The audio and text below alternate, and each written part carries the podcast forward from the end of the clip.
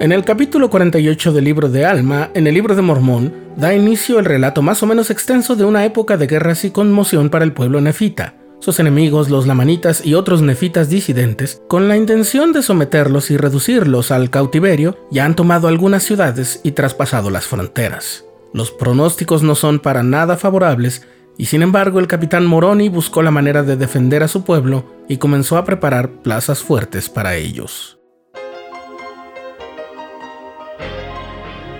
Estás escuchando el programa diario, presentado por el canal de los santos de la Iglesia de Jesucristo de los Santos de los Últimos Días.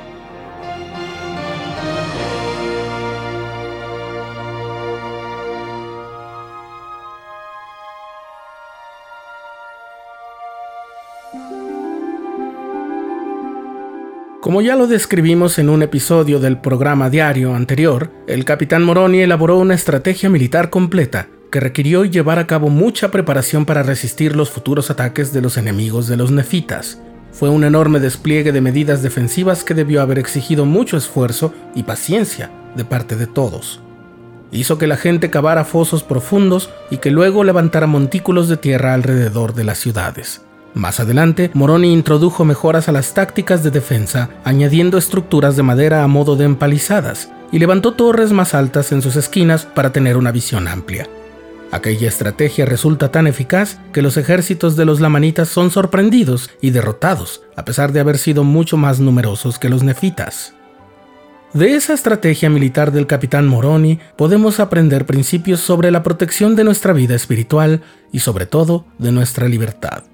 Aquellos enemigos de los nefitas habían obtenido su poder y control sobre sus tropas y seguidores mediante el fraude, el asesinato y el engaño.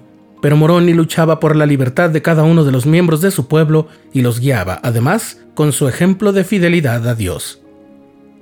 Dado que para nadie es un secreto que vivimos en tiempos de peligro en más de un aspecto de nuestras vidas, ¿cómo podríamos, al igual que el capitán Moroni, crear plazas fuertes para nuestro pueblo, es decir, nuestro hogar, nuestra familia, nuestros barrios y estacas?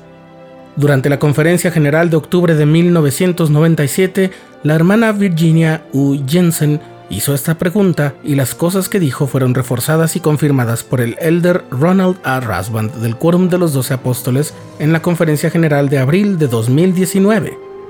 Cuando los lamanitas llegaron a la batalla, se asombraron de la preparación de los nefitas y fueron derrotados, dice el elder Rasband. Los nefitas dieron gracias al Señor su Dios por su incomparable poder en librarlos de las manos de sus enemigos habían construido fuertes de protección en el exterior y habían edificado fe en el Señor Jesucristo en el interior, en lo profundo de su alma. ¿Cuáles son algunas maneras en que podemos fortalecernos en tiempos difíciles a fin de ser instrumentos en las manos de Dios para realizar esta gran obra? Aquí están las cinco cosas que el Elder Rasband menciona para emular espiritualmente los esfuerzos defensivos emprendidos por el capitán Moroni. 1. Somos obedientes. ¿Recuerdas el lema de las mujeres jóvenes y los hombres jóvenes durante 2020? Así es, las palabras de Nefi, iré y haré lo que el Señor ha mandado, son para nosotros un ejemplo de obediencia. Cuando el Señor nos da un mandamiento lo acatamos de buena voluntad, como lo hizo Nefi, no como sus hermanos, y con santidad de corazón, como dice el Señor en la sección 46 de Doctrina y Convenios. Incluso si al comenzar a hacerlo no tenemos muy claro cómo lo lograremos, obedecemos sabiendo que el Señor nos va a ayudar. Y eso es porque, dos, confiamos en el Señor. El elder Rasband recordó en ese discurso que cuando el Señor le mandó a Josué ser valiente y esforzarse en el Antiguo Testamento, también le dio una promesa. Santificaos porque Jehová hará mañana maravillas entre vosotros.